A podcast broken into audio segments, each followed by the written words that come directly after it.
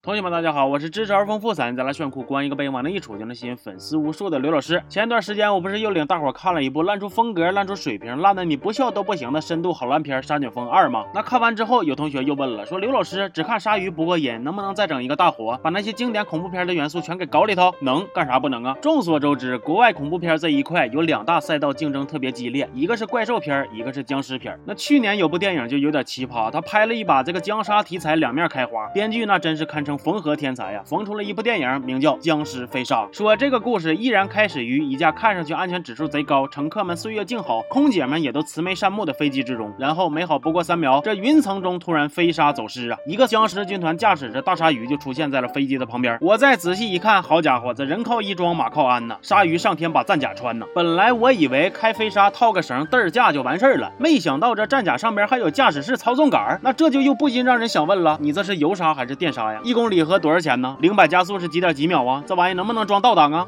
只见飞沙突突突射出几个小武器，然后僵尸给他挂上自动挡，自个儿上飞机里边屠杀去了。要说这帮僵尸那也是怪精致的，咱也不知道他们是怕缺氧啊，还是怕迷眼睛，还师军配一套这个眼镜面罩。这玩意儿你说你们有啥用啊？咋的？生活也需要仪式感呗。说这帮僵尸开着鲨鱼是把人类一顿霍霍呀，有搁里边拿着刀枪乱晃的，还有在外边用鱼头硬撞的。他们是里应外合，到底把这个飞机给干碎了。那么看到这儿，我也给大家出一道思考题啊：开局十分钟，飞机就被干碎了，释放了哪些信号？说明了什么？说明这飞机里边没有主角呗。飞沙秀完，正片开始，主角一家子兵分两路，正在探索着飞沙的奥秘。片中用一段极具未来感的画面，向我们展示了主角他们家公司走在科技前沿，为人类发展做出杰出贡献的高大上定位。咱就且不论这些哇蓝哇蓝的屏幕它费不费电，单看女主进一个门都需要扎手指头验 DNA 的安全系统，咱们就知道这个公司啊，没有点格局，属实是经营不下去。这么一天要是进来个十趟八趟的，那手指头都不够扎呀，那扎到最后小脸煞白的，实在挺不住了，咔。鞋一脱上脚丫子呀！照我看到那时候也不用啥识别 DNA 了，人工智能一闻这脚丫子，哎，你这脚臭味儿那叫一个地道。走，跟我进屋。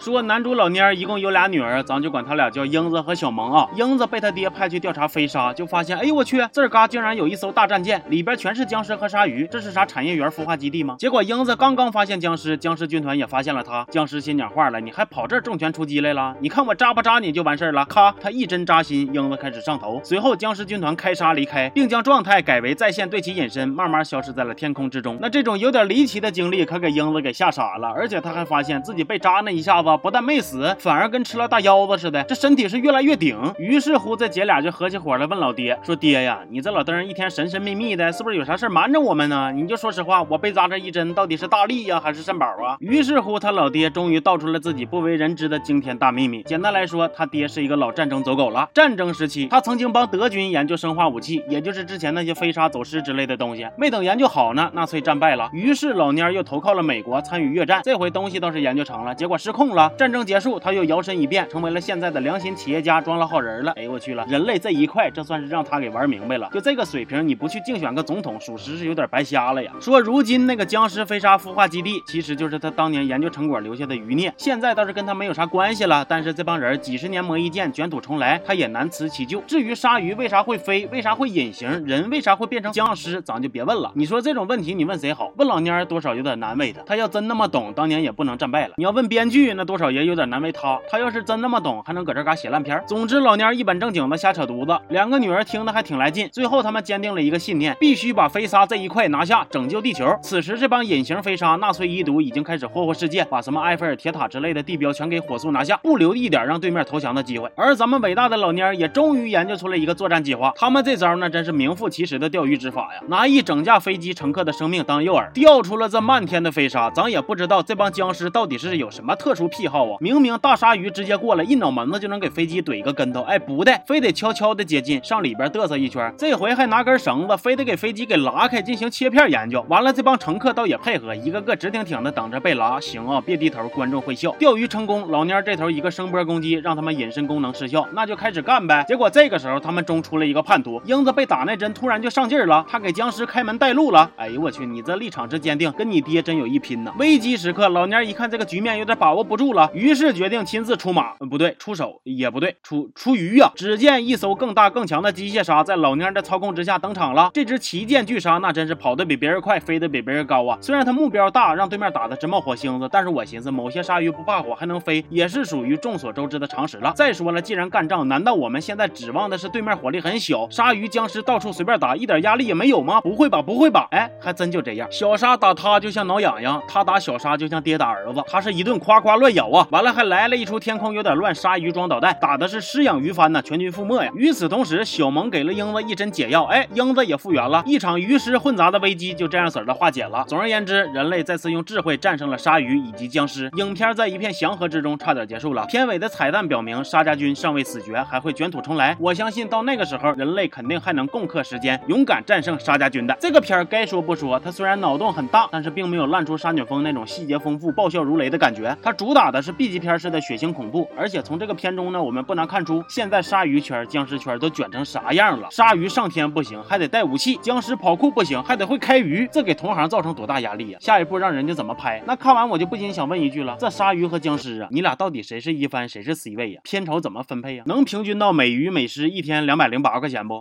行，那这期就到这儿了。我是刘老师，咱们下期见。好。